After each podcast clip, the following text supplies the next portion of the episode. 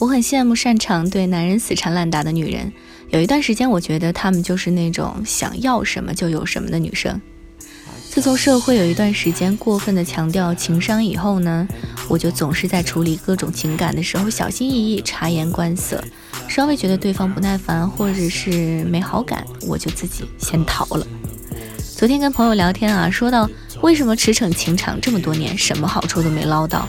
这样说可能显得有点功利，但是等到你经过无数次被甩，人也没捞到，爱也没捞到的时候，你就会开始反思，为什么自己什么都得不到。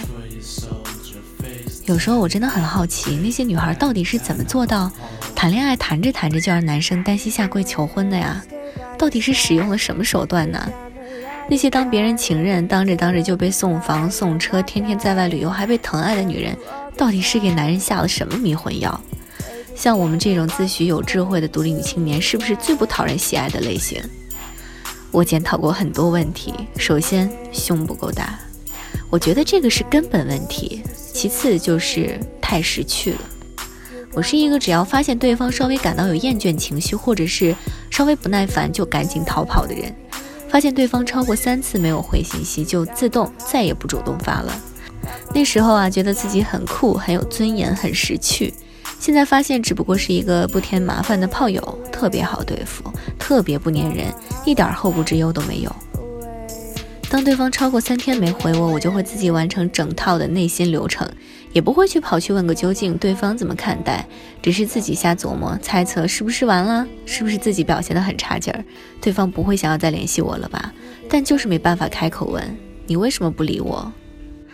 你说啊，人要是变得特别好对付，是不是也不会被认真对待了？反而是毫不识趣、死缠烂打，最后说不定杀出一条血路了，走到最后了。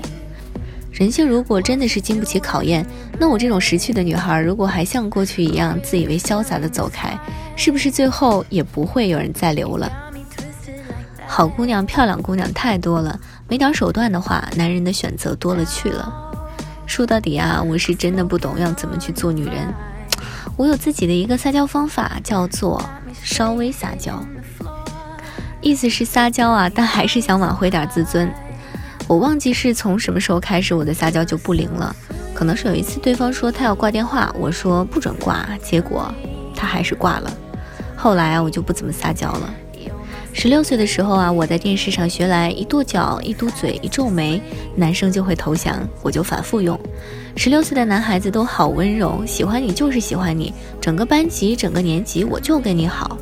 现在的十六岁男孩不知道还是不是这样，但是三十岁的男人就很没意思。你即使把他的眼珠挖出来，他凭借自己的嗅觉闻到另一种女人的味道，还是能凑过去。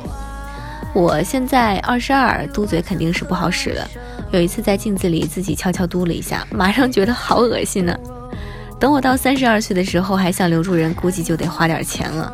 在等我花钱的时候，不知道会不会衡量价值平衡，想着要操回本儿，那我就很不体面了。我不想这样。我撒娇的方式呢，就是发可爱的表情，紫色带触角的生气脸。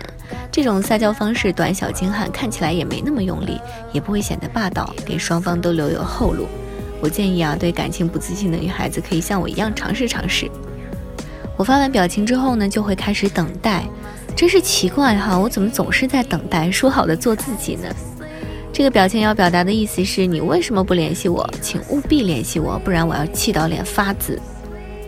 后来呢，我发现如果对方确实对你不是特别喜欢的话，你撒娇也是没有用的。